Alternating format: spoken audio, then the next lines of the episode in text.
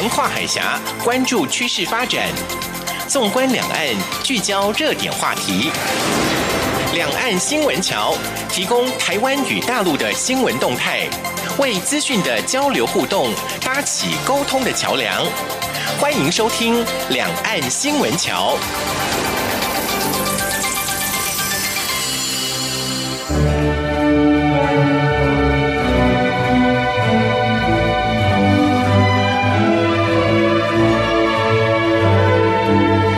听众朋友，您好，这里是中央广播电台两岸新闻桥，我是赵伟成。今天是两岸新闻桥在新的年度和大家在空中相见，不免俗的还是要跟大家说声新年快乐，Happy New Year。不知道从元旦到现在，各位朋友，您是否曾想过，二零一九年将会是你的什么年呢？啊，比方说我吧，我把今年定为读书年，就是设定好今年要多读几本书，啊，不是为了搞文青，而是让自己能吸收新的知识，也让书香熏陶心灵。那有些朋友呢，把今年定为他的运动年，啊，或许是为了身材好看，或许是为了健康。就是希望在今年能多流点汗，使自己更有元气。那也有人呢，定为旅行年，希望能够行万里路，到处看看，感受各地的人文风情。各位朋友，你把今年定为什么样的年呢？不管定成什么样的年，我都希望大家二零一九年是个快乐年。好，我们来关心这个星期的重大新闻。一周新闻回放。两岸这一刻，这个星期是一个新的开始，所以呢，其实还蛮多新闻的哈。那中国国家主席习近平一月二号在《告台湾同胞书》发表四十周年纪念会上提出了五条。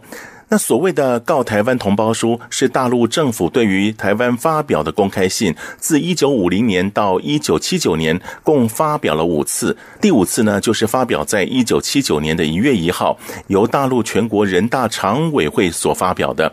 那这次习近平提出的，包括了有一携手推动民族复兴，实现和平统一目标。二、探索两制台湾方案，丰富和平统一实践；三、坚持一个中国原则，维护和平统一前景；四、深化两岸融合发展，夯实和平统一基础；五、实现同胞心灵契合，增进和平统一认同。就是这五条，习五条啊。那针对中国国家主席习近平发表的最新对台谈话，我们蔡英文总统呢也亲自回应了，他说。我们始终未接受“九二共识”，根本的原因就是北京当局所定义的“九二共识”其实就是一个中国、一国两制，台湾绝不会接受。总统也指出，我方愿意坐下来谈。但作为民主国家，凡是涉及两岸间的政治协商谈判，都必须经过台湾人民的授权和监督，并且经由政府对政府的模式进行。在这个原则下，没有任何人或团体有权利代表台湾人民进行政治协商。总统并重申他在新年谈话提出的四个必须以及三道防护网，强调中国不应否定台湾人民共同建立的民主国家体制。或以分化利利诱的方式介入台湾人民的选择，或以打压威吓企图让台湾人民屈服，这就是台湾的立场，就是民主的立场。那我方呢，也愿意在巩固民主以及强化国家安全的基础上，进行有秩序的、健康的两岸交流。所以，好像之前。民进党党主席参选人尤英龙也讲了一句话，哎，我觉得还蛮贴切的啊，也就是强求的婚姻是不会幸福的，好像要你情我愿才行啊，所以这是一个公平原则，彼此尊重啊。但我想，民主国家还是人民最大，所以呢，要有良性的互动、良好的互动，还真的需要坐下来好好谈一下。这个习五条以及大陆国台办首度点名蔡总统搞两国论，那陆委会主委陈明通说，台湾是民主国家，呼吁对岸尊重两千三百万人的集体意志。政党会轮替，但台湾人民不会接受中共统治是非常清楚的。不要低估台湾老百姓的决心。那也因为这个决心，让政府与各党派都有坚定意志捍卫台湾集体利益。希望北京方面明白，这样的两岸关系才有解。那人民到底是怎么想的呢？啊，根据两岸政策协会三号公布的民调。他们做这个民调呢，是民众对一九九二年两岸两会会谈看法民调，有百分之八十四点一的民众无法接受九二共识是一个中国，也就是中华人民共和国的原则，没有中华民国存在的空间。另外有百分之八十一点二民众不接受九二共识在推动经济发展的同时，会矮化中华民国的主权，沦为中华人民共和国的地方政府。百分之五十四点二的民众认同九二共识就是一中各表，一中就是中华民国。那这一次调查也显示了百分之四十五点一的民众认为两岸之间没有九二共识，百分之三十二点六认为九二共识存在。那对于九二共识的内容，百分之五十五点五受访者表示不清楚，认为清楚者占百分之四十点二。民调也指出，百分之六十二点五受访者支持政府尊重一九九二历史事实，仅百分之二十八不支持。百分之六十点四民众认为接不接受九二共识对于两岸关系发展重要。在九二共识与经济发展的议题方面，百分之六十四民众不支持，根本不需要知道九二共识的内容，只要认同九二共识能带来经济发展就好。九成以上民众支持政府在推动经济发展的同时，更应该维护国家整体安全利益。好，那我想这已经是代表台湾人民心里所想的这个数据了啊。另外，香港中文大学亚太研究所三号公布了一项调查，指出香港有三成四的受访者打算移民或是移居外地，主因是包括了香港本地政治争议太多了。那在有意移民或者移居者中，最多人想移民的是加拿大，占百分之十八点八，其次是澳大利亚的百分之十八，台湾排名第三，占百分之十一点三。所以，台湾对于香港人来讲是值得居住的一个地方啊。好，接下来我想这是非常重要的，也就是关于非洲猪瘟的消息了啊。那去年底在金门海边发现的死猪检体验出了非洲猪瘟病毒，金门防疫单位三号起对金门一万一千多头猪只展开了检疫访视。根据农委会资料，非洲猪瘟病毒潜伏期呢是四到十九天。那发病猪只特征是发高烧，皮肤呈现紫红斑点。农委会代理主委陈吉仲三号表示，为了确保台湾本岛猪肉安全，四号起将暂时停止金门猪肉运输到台湾本岛两周。大陆委员会发言人邱垂正指出，目前中国大陆非洲猪瘟已经失控，陆方不但未落实防疫，宣传作为也缺乏公开透明，到现在呢仍拒绝将疫情资讯通报台湾，对台湾民主产业造成了极大威胁。邱垂正指出，猪瘟防疫不应预设政治前提，万事莫若防疫急，不要再纠结附和中共政治口号。各级地方政府、朝野各界应该正视这个问题的急迫性，支持政府防疫工作。行政院发言人古纳斯也表示，行政院长赖清德第一时间已经掌握了相关信息，政府也启动了防疫 SOP。而四号赖清德也召开非洲猪瘟中央灾害应变中心的跨部会会议，对此进行了讨论，积极防堵非洲猪瘟侵台。哇，这个非洲猪瘟爆发之后呢，各界啊纷纷提出如何确实的来扑杀感染的猪只、消毒有关的器具、食品以及污染物等政策。不过呢，好像没有办法精准的落实在每一个养猪户或是加工厂。大陆目前情形就是这样子啊。那举凡猪场间流通的器具啊，还有人员以及运输工具等，甚至呢是提供猪场使用的食物馊水，都是无孔不入的。那面对非洲猪瘟疫情迅速的扩大，官方呢已经采取了全面扑杀感染猪只的政策，还是一样的，这个疫情啊没有趋缓。那有一家公司呢，叫做达邦蛋白，董事长刘玉芬表示，非洲猪瘟病毒具有顽强的生存力，而他们公司呢，已经掌握了启动食安的关键技术，能有效地把黄豆蛋白质分解成小分子生态，可明显抑制消化道的疾病产生。那目前台湾厂年产能三万吨已经满载，那在中国大陆筹建的福建漳州厂，预计今年中来投产，产能呢可以。达到十万吨。另外呢，在台湾有一家饮料蛮有名的，叫做幸福堂。那台湾的饮料店幸福堂和香港的代理商就侵权一事在香港打官司。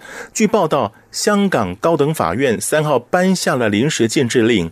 禁止香港代理商再以幸福堂名义在香港经营业务，并裁定代理商支付讼费。根据报道，香港代理商的律师在庭上说，代理商已经和台湾的总公司达成共识，愿意在不承认任何责任之下结束铜锣湾店的营运。尖沙咀和元朗分店则会在本月二十号前停业。啊，台商在世界各地都一样啊，最怕的就是整个权利啊被侵犯。那我想这样一个明确的判定，呃，希望各界啊都尊重每一家公司的智慧财产权。那这个星期当然是这个二零一九年的新年周，对不对？那由机电商会台北办事处牵头组织，海贸会台北办事处、中国银行台北分行、大陆驻台媒体联谊会联合主办的大陆在台机构企业媒体跨年联谊晚会在台北举行。那大陆呢，有三十三家在台机构、企业和十家的驻台媒体代表，还有家属，共一百七十多人参加了这个联欢会。机电商会台北办事处主任李荣民在致辞中感谢了大家的支持和配合。他表示，在过去的一年里，大家积极参加大陆在台机构、企业组织的各种联谊交流，还有一些学习的培训活动，积极为促进大陆企业在台顺利发展提出了宝贵意见，那为花莲地震受灾同胞踊跃的捐款，善尽社会责任。尽管经营中遇到很多困难和问题，但是大家互相关照，开拓进取，克难前行，为促进两岸各领域的交流和合作做出了贡献。他期勉大家为加强两岸民间的交流，促进两岸和平发展，再创佳绩。最后这个消息呢，我想台商还有大陆念书的学生们要特别注意一下啊！农历春节快要到来，所以呢，为了满足两岸旅客出行还有返乡过节需求，两岸民航主管部门之前呢，就二零一九年春节加班事宜和具体安排进行了确认。交通部民航局宣布，今年的春节两岸加班机将循往例，加班机总量不予限制，但是繁忙的机场有限制。今年在松山机场以及上海虹桥机场，春节期间则是不开放加班机。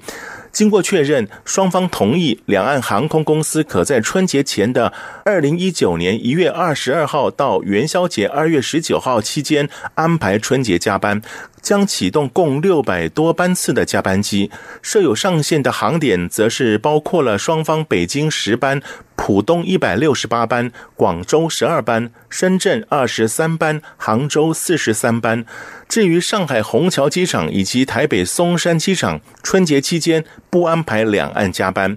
运营上海虹桥机场或台北松山机场两岸航线的航空公司，可分别将春节加班包机安排至上海浦东机场和桃园机场。两岸航空主管部门将针对各航空公司春节加班机申请，将尽快的核付，并于十号前完成相关的作业，以利各家航空公司开展相关的服务保障工作。至于关于飞航班次以及起降时间，也是比照以往，按各方时间带管理相关的规定申请。好，那以上是这个星期的重要新闻。我们先休息一会儿，稍后为您进行的是热点聚焦栏目。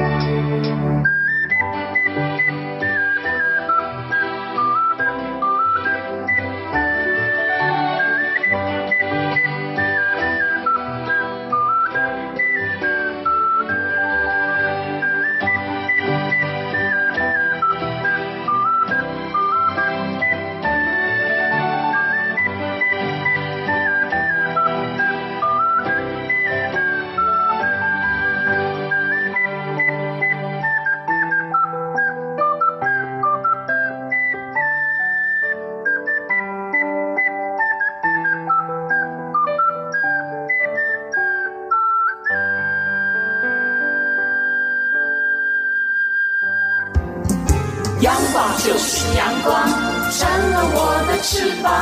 阳光就是阳光，任你自由飞翔。阳光就是阳光，世界在我肩膀。阳光是你，是我生命的翅膀。热点聚焦。根据一些资料显示，台湾学有专业的中高阶人才赴海外讨生活的人呢，再创新高。那根据我们主计总处的公告，二零一七年国人赴海外工作人数七十三点六万人，年增百分之一点一。那人数呢是创历史新高的。那人力银行也表示，近年来未满三十岁年轻人赴大陆东协工作有快速上升趋势。那调查也指出，台湾毕业生愿意到大陆去工作的比例已经大幅上升到四成多。既然是有意愿到大陆工作的年轻人还不少，那么贸然西进，还不如事先能够掌握大陆各个产业和整体环境变化的资讯。但是要如何客观了解大陆的实际情况呢？像坊间有一些平台就会提供这方面的信息，那也有一些网站有相当完备的消息可供查询。不过，能够实际在学生时期就到大陆一探究竟，这对年轻人的生涯规划可能会有更大的帮助。今天节目中，我们就邀请到两位大学生许幼珍和蔡君绿，他们就是经由一个协助年轻学子认识大陆产业的单位，也就是鲲鹏会的协助，到大陆进行产业的参访，或者也可以说是考察。而对大陆产业有了一定程度的了解，让自己将来如果到大陆工作或是创业，能有客观的评断和参考依据。现在我们就请政治大学许幼珍和台湾大学的蔡君律两位同学来分享他们的经验。许同学你好，你好。蔡同学你好，你好。两位非常优秀的大学生，念的都跟财政、财务有关系啊？念的是什么系？财政系，政治大学。我是台大财经系。为什么会特别介绍这两位学生呢？他们可以说啊，从一接触这个鲲鹏会开始，一开始参与活动，然后到后来呢，是自己规划主题。呃，然后可以成一个团体，带着学生，带着算学弟吧，可以带着他们到大陆各省去做不同的参访。那当然是主题性的不同嘛，对不对啊？刚刚看你们资料的时候，还看到还有高中生、高中团可以到大陆去啊。目前所服务的项目范围大概是哪些？还是以学生为主吗？是，是以学生为主。那我们今年是有一个高中生团，除了高中生团之外，剩下都是十八到三十岁的在学学生。那基本上都是大学到研究所范围。所有学生我们都有服务。那你们两位一开始还没有独当一面的时候，你参加什么团啊？我参加的是北京创业演习营。那就是二零一七年，是不是？当时有什么感受啊？我当时其实蛮讶异的，就是它开拓了我一个崭新的视角跟视野。毕竟，嗯，我在台湾这方面。我没有学习到很多创业相关的知识，但是到了那边亲身深刻的感受到之后，嗯，我对创业有一番新的见解。他们那边我们有到北京大学的他们的那些创业基地，他们学生就已经在学生时期就已经很积极的来创业，这是蛮震撼我。我才想到，我就算我只是个学生，我也可以做一点什么。那一趟日子这样下来，给了我很多新颖的想法和刺激，让我对创也有很不同的认识。很少台湾女孩子啊，这么年轻的学生有自己的主见想法啊。呃，我们都会觉得啊，好像大陆的学生比较善于言辞，比较懂得表达，比较有自我的主见。那你接触的过程有没有像你一样的学生啊？嗯，那时候我接触到的是大陆一流的学子，相当的勤奋，相当。你也是一流的，谢谢。那他们也都很积极啊、也很 aggressive，对，然后。嗯，我觉得，可是我在实习的过程中也有遇到不一样层级的学生，那可能他们就会有一些落差，但当然，我觉得他们的实力是备受肯定的。嗯，嗯，那蔡同学啊，就是男孩子可能比较胆子大一点的，参加活动应该挺多的哈。那时候还没有参加规划的时候啊，你第一次接触这个团体到大陆去参访是什么时候呢？其实我第一次接触就是干部筛选营哦，然后我就是干部筛选完之后就直接成为干部，嗯、但我认为学习的过程程对干部和学员而言是一样的，就是我们都是同样经历在那里体会到实际实际上他们那里怎么执行。那我那时候是担任呃青岛物流团的副团长，那在那里的时候，其实我们就体验到他们的自动化码头，然后体验到他们的冷链物流，或是一些蔬果的熟成技术，一些怎么搭配这些物流去做整整体的配套措施。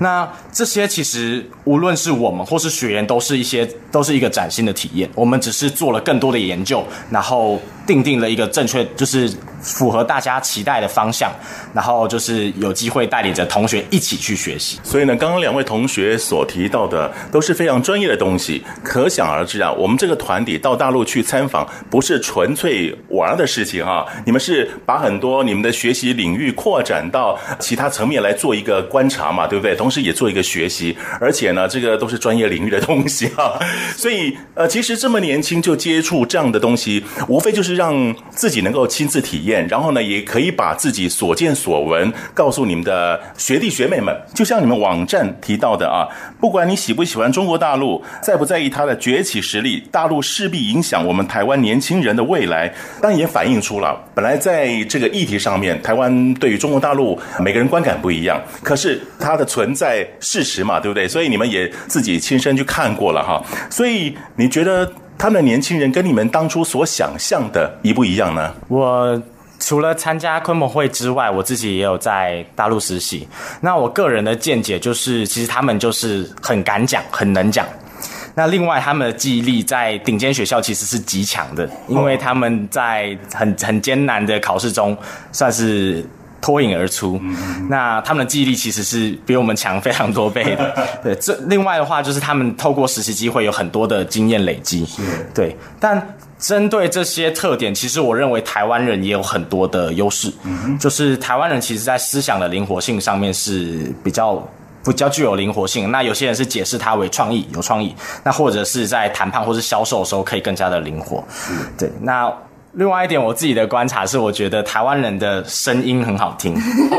对，就是我们应该说，我们的讲话音频是很稳定的，让我们的声音更加的有说服力。对对，所以这一点是我认为台湾人在呃，在一个大陆环境里面。我所观从自己的身上，从自己的周围观察到我们自己的一些优势。那我所以说，我们相对他们其实也是有很多的优势。那我们需要做到的是更多的理解。是哇，我看到台湾人的希望了哈，把自己的优点都能够告诉大家嘛，是不是？那许同学呢？那个我可以先证明一下蔡同学刚刚说的，就是台湾人讲话声音比较好听。我在几次跟大陆学生、大陆的男同学们交流的时候，他们就有私下来跟我说什么，我的声音。很好听，但是我在台湾就没从来没有这样觉得过，或受过这样的赞美，所以就觉得蛮蛮开心的。对，啊、嗯，是。我觉得大陆可能有些朋友他们说的话比较铿锵有力，那我们台湾人讲的比较比较柔软一点啊，感觉上比较入耳、比较顺耳一点，所以呢，我们还是有优点嘛，对不对啊？好，其实我想，呃，从你们的互动当中可以发现，你们已经在观察、察觉对方有什么优缺点。其实呢，这个部分就让很多年轻人可以学习到了，他们可能目前还没有机会可以。到大陆去，可是就你们的经验来讲，已经有好几次了。呃，像刚刚许同学说，已经有三次了。那呃，蔡同学有四五次了哈。那你们怎么把？所看的这些东西传承给我们其他的台湾的学弟学妹们，你们怎么告诉他们你们所见所闻呢？我觉得第一个就是很自然的在聊天的过程中告诉他们，那第二个就是经由我们的 Facebook 或是 Instagram 在那边分享我们的生活经历和心得，这样。那第三个呢，就是借由鲲鹏会那个鲲鹏飞影的活动这样传承下来，哎，再一直到鲲游影这些经验累积传承的活动。我自己比较就是觉得影响。比较大的是 TOP 营，因为 TOP 营就算是一个过去的经验的传承。那我们可以知道说，我们在可能餐桌上面，我们的应对进退，我们当时是怎么做的，我们遇到什么问题，这些可以去做传承。那对于同学跟同学之间，其实渠道有很多，你可能从学校的演讲，可能是学校的分享活动，或是自己的脸书各版，就是像佑生提到，或者是鲲鹏会这个平台去做对下一代的，就是。接下来的学员的传承。除此之外的话，我自己其实会找几个，就是可能对往大陆发展比较有兴趣的同学，我会找他们去聊聊，看他们对于这个地方的见解如何。那有没有一些错误的期待，或是有一些过度自卑的地方，我也可以给他们很多的鼓励。所以呢，我们节目当中啊，访问这两位年轻人，他们已经跟大陆有多次的这个互动了啊。那当然，我们所见到的东西，不见得都是完全是正面的，可能也有些负面的。那我们怎么去从中做一个评断，做一个学习呢？包含我们自己也是一样。呃，我们台湾也有很多需要改进的地方、检讨的地方。那我们先休息一下，稍后呢，我们再来请台大的。蔡君绿同学，还有正大的许幼珍同学，再来谈这个部分，好不好？我们休息一下，稍后回来。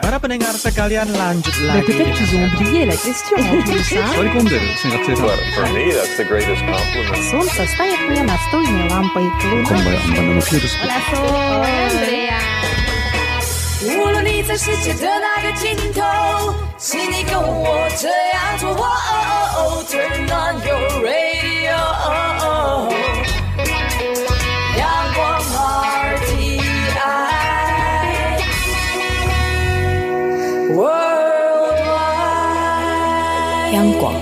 联系世界的桥梁。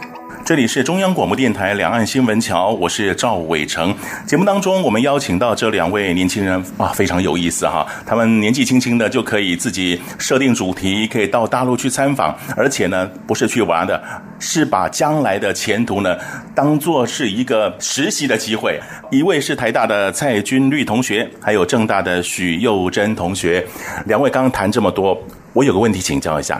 不只是大陆，不只是台湾，我想全世界都一样哈。每个国家都有好的一面，都有不好的一面。那你们所看到的这些，你怎么怎么去辨识它是真的？它是我们不应该去学习的，或者说我们从中可以学习到一些什么样的经验？他山之石可以攻错的地方，你们怎么去做观察呢？我个人是觉得说，这种就是思辨，对于一些资资讯接受的思辨过程，其实是在你。很广的去接收世界的资讯之后，你才有那个独立判断能力。假如说你就是一直在台湾或是一直在大陆的话，其实你是没办法突破这个这个界限。那你单就是会以我们被教育的方式去思考什么是合理的。但其实真的走出去之后，你就会发现到世界跟。呃，我原本被教育，我原本想象的是不一样的。那这时候你就会开始慢慢有思辨的能力，那你才可以做最正确的判断。那例如说我在台湾，可是可能是就是教育的关系，我们就是比较安静，然后可能比较小确幸嘛。那这这部分其实，在。观察完这些大陆学生之后，我们发现到我们其实可以更有自信，我们可以有更强的拼劲，因为这个世界其实不只有台湾这一座岛，我们还有包括中国、包括香港、包括新加坡，更多地方是我们可以去往外走的。对于大陆学生而言呢，我观察到他们的几个点，就是他们其实非常的强势，到有时候是会过度强势。那这个东西其实就是一个。有点像天平的两端。当你过度强势的时候，你可能在团队合作的能力上、团队协作的能力上就会有所缺乏。所以这个部分，我在之后我想要展现我自信、展现我拼劲的时候，我也会想办法去拿捏这个部分的。那另外一个部分的话，其实，在大陆学生里面，我们看到他们有时候会太过猴急。哦，真的。对，就是跟几个长辈聊过之后，你其实会发现到人生。职涯其实是三十年的时间，你无需要猴急，你可以慢慢的照着自己的步调，把每一步踏稳，那这才是最正确的选择，而不是呃像所有人一样抢着要成为第一名，那反而是走了别人想走路，而不是你自己想走的路。嗯，可能大陆学生啊，他们真的是太竞争了哈，所以每个人的企图心都非常强。刚刚提到大陆学生好像这个比较强硬一点哈，那我们许幼珍。你是女孩子啊，你们有没有效法道家所说的“柔弱胜刚强，以柔克刚”呢？嗯，我觉得有这部分的说法，我们其实我们比较柔软温婉的部分，其实是就是有优势的。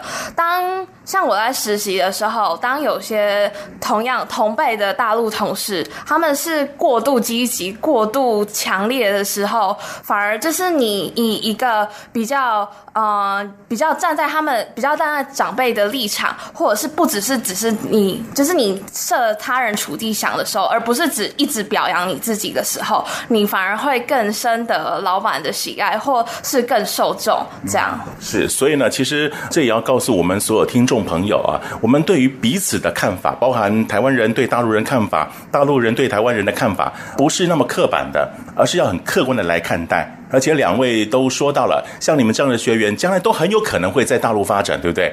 那你们观察这么多，哎，很多人就想哦啊，大陆要发生什么啊，中美贸易大战呐啊，那还有什么一些政策的改变呐、啊，会不会影响到将来你们想要去大陆发展的这种想法呢？我觉得不影响，因为老实说，中美贸易大战，我个人的见解是，嗯，他们总会有停止的一天，而且，嗯，现在他们也在协商，就是要怎么去缓解这整个局面，让整个全球贸易去顺利的进行。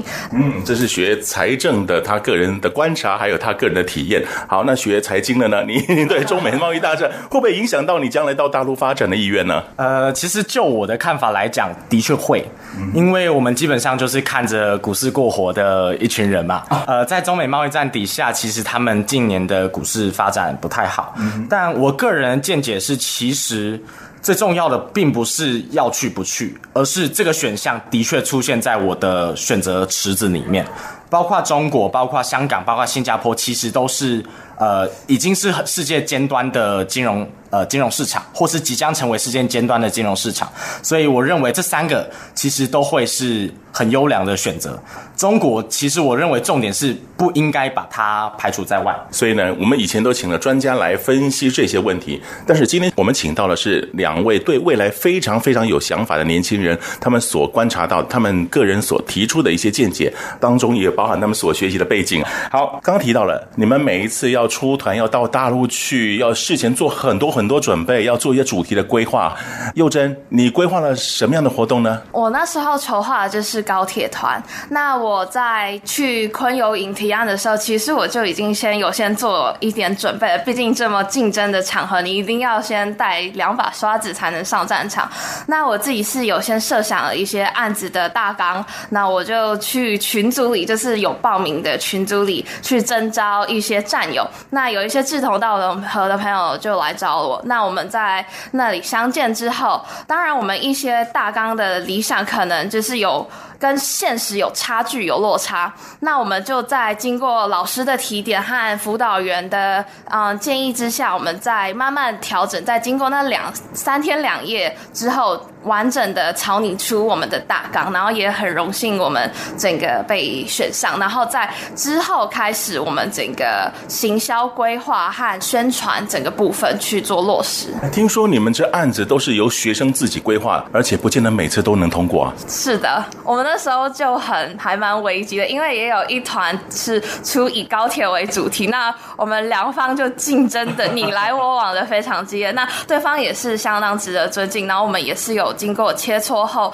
嗯、呃，很庆幸，很幸运，我们能够被受众这样。是，其实这也是给你们学习的机会。踏入社会之后，很多公司你要争取什么预算，也是要用提案的方式、比案的方式嘛，对不对？好，那我们男生啊，军律同学，你呢？你规划了哪些活动呢？我那时候是规划青岛物流团。那那时候其实是有一个核心团员，他已经准备好了这个提案，他是高科大的物流相关科系，哦、那他就是直接已经准备好了整个提案。那我们去做其实是。更多的调整，因为他事前准备并不了解说鲲鹏会究竟能够给他什么资源。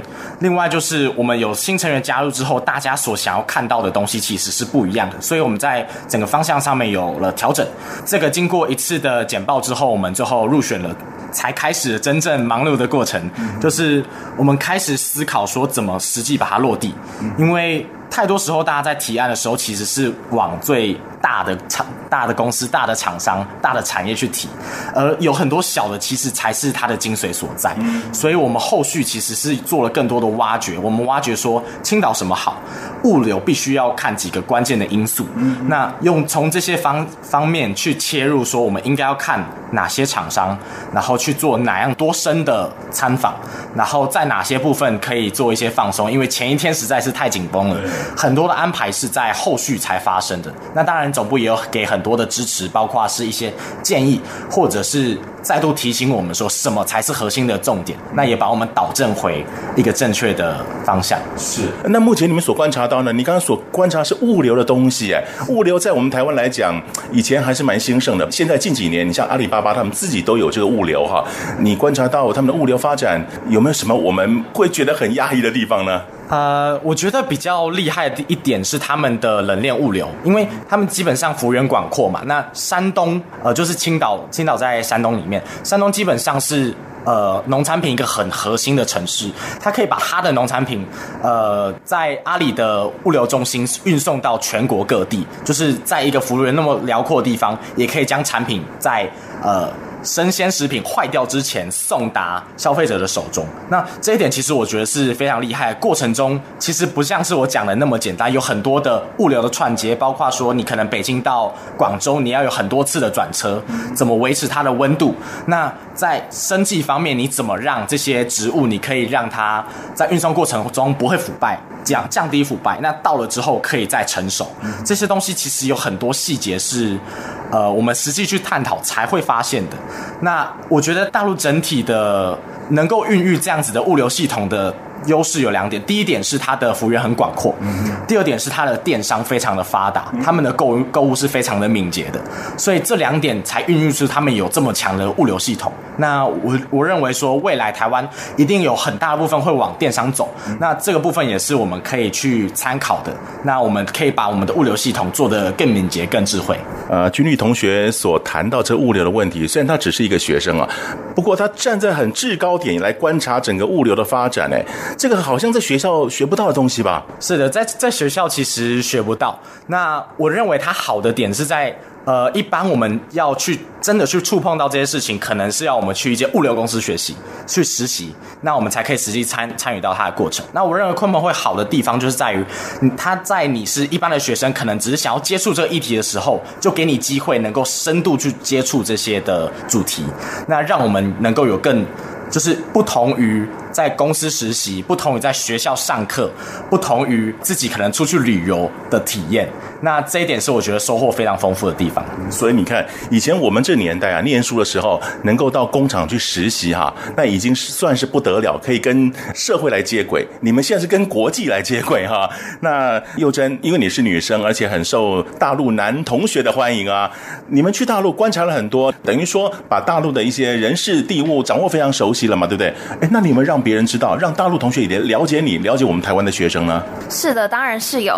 那我们交流的方法最就是最基本，就是我们彼此在聊天的过程，我觉得那是一种最亲亲近、最没有隔阂的聊天过程。你从聊天的过程中，让我们了解大陆，但是我们同时的也可以让他了解台湾。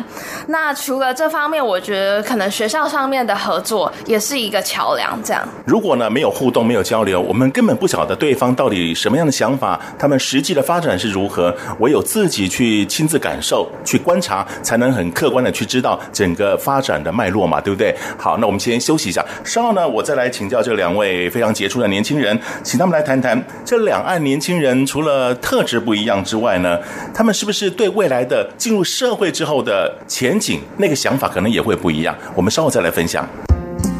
阳光就是阳光，扇了我的翅膀。阳光就是阳光，人民自由飞翔。阳光就是阳光，世界在我肩膀。阳光是你，是我生命的翅膀。这里是中央广播电台两岸新闻桥，我是赵伟成。节目当中谈到了我们台湾的大学生是如何到大陆去做观察、去做考察，哈其实也是一种学习、一种实习了。邀请到这两位同学呢，是台大的蔡君律同学以及政大的许佑珍同学。那刚好两位呢都有一些财政的背景，所以呢，他们刚提到不管是政策性的东西，还是整个财经的规划啦，包含啊连物流东西都能够掌握到了哈。那你们两位懂得非常多。那我想了解就是说，刚刚其实。幼珍也提到了，你们跟大陆的也有一些学生是有互动的，对不对？可是呢，互动是不够的啊。我们怎么让他们知道，我们台湾的学生也是很优秀的，我们台湾发展也是挺不错的？你们怎么去让他们了解呢？我认为，就是比较核心的一个设计，其实是我们。鲲鹏会里面参访团有学伴的设计，学伴什么意思？呃，基本上我们会跟当地的比较前端的学校，我们去做就是交流。那他们会派出几个他们呃学校的代表来参与我们整个团队的活动。那过程中，其实我们就是一直不断的跟他们呃，例如说玩桌游啊，或者是讨论说在这个景点里面你学到什么。哦、那这个过程去做交流。那可能晚上的时间我们会聊聊说，哎，我们的未来，呃，目前好焦虑啊，我们要怎么规划？这些交流其实是有的。那在这七到十天的伴游或是共同学习里面，我们我们是做。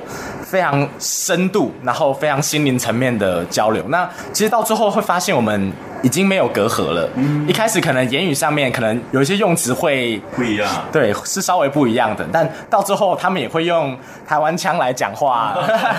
对，然后我们也会学一些他们的用词，什么特特牛啊什么的，就是就是其实是还蛮有趣的一个交流的过程。那就是我们彼此深化我们的认识。嗯，没错。其实我想啊，包含我自己跟大陆的朋友。接触也是一样啊，现在有很多台湾用词，他们也在用啊。我举个例子，吐槽，吐槽在台湾是用闽南语来讲的，结果他们也现在很多节目呢也讲吐槽了。所以要有交流，然后彼此的这个沟通才能更清楚，要不然你说什么他说什么，有点像我们台湾讲的什么鸭子听雷，就是鸡同鸭讲的意思了啊。好，那我们再请教一下，就是说，刚刚其实上一个阶段呢，军律有提到了，他们企图心是非常强烈的哈。那如果是女孩子的话，他们对未来也是。有这样的想法吗？因为我们常说他们比较狼性一点啊，他们对未来是很清楚的，知道目标是在哪里。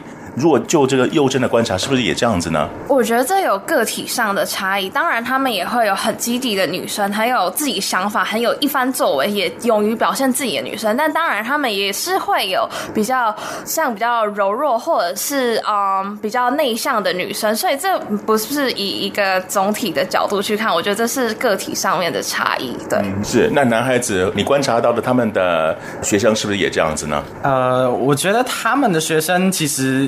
在在大陆有一个优势，就是他们其实内需市场，包括在市场需求跟人才的需求都是非常大的。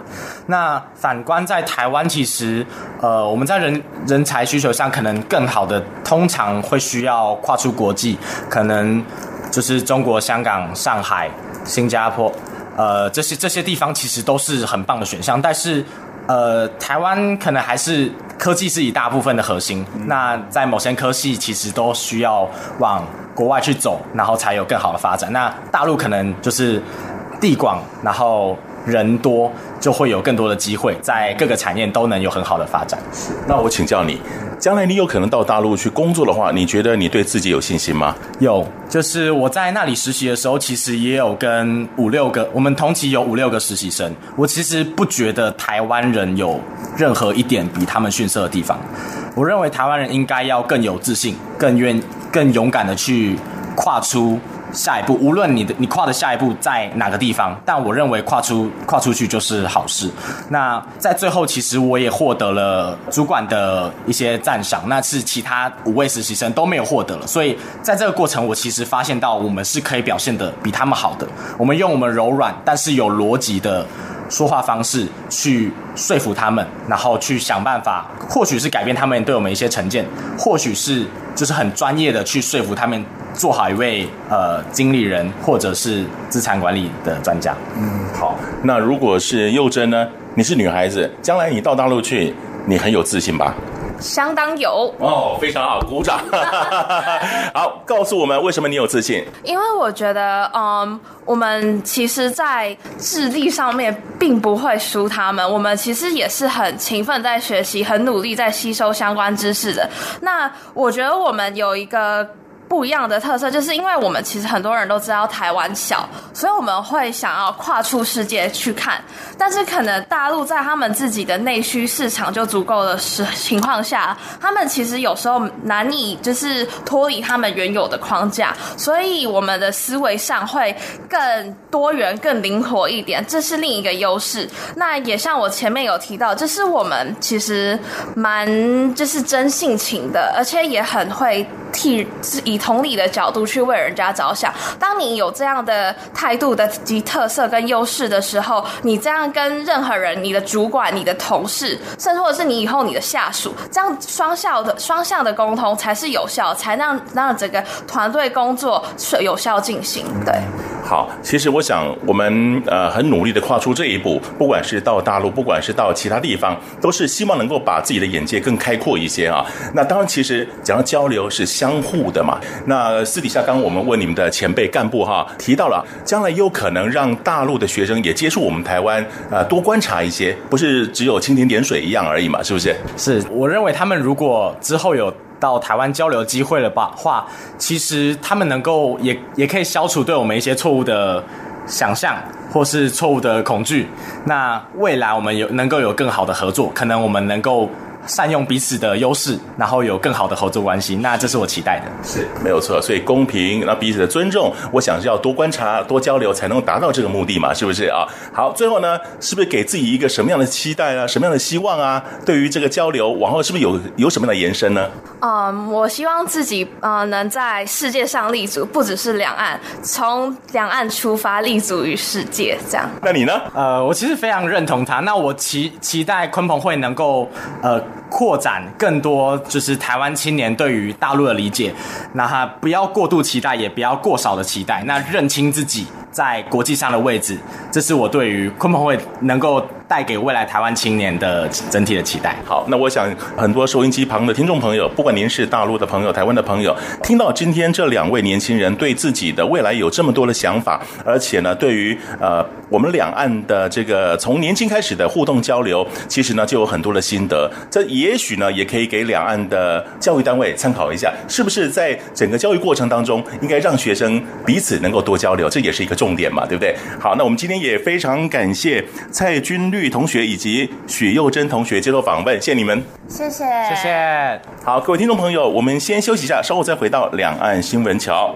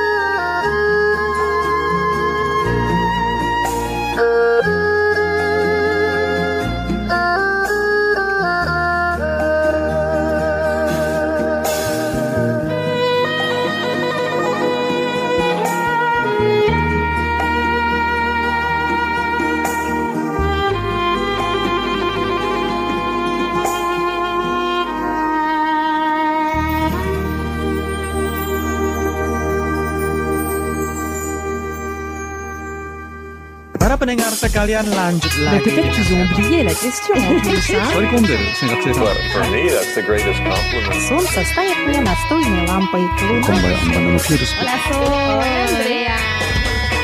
无论你在世界的哪个尽头，请你跟我这样做。哦 Turn on your radio，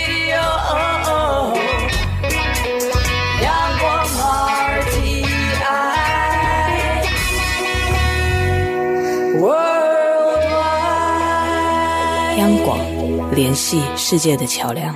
这里是中央广播电台两岸新闻桥，我是赵伟成。我想这一次的新年假期还挺长的啊。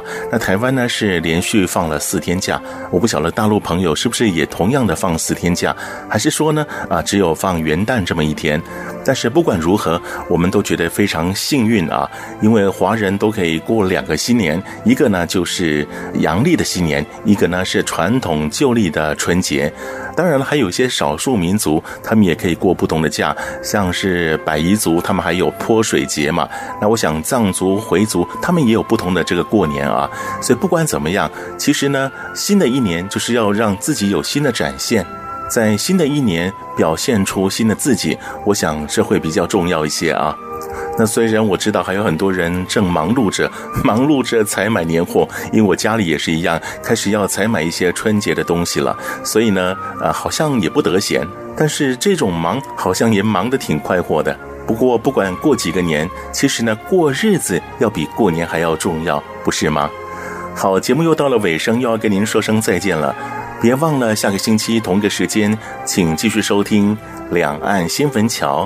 赵伟成祝福各位有个愉快的假期，再会。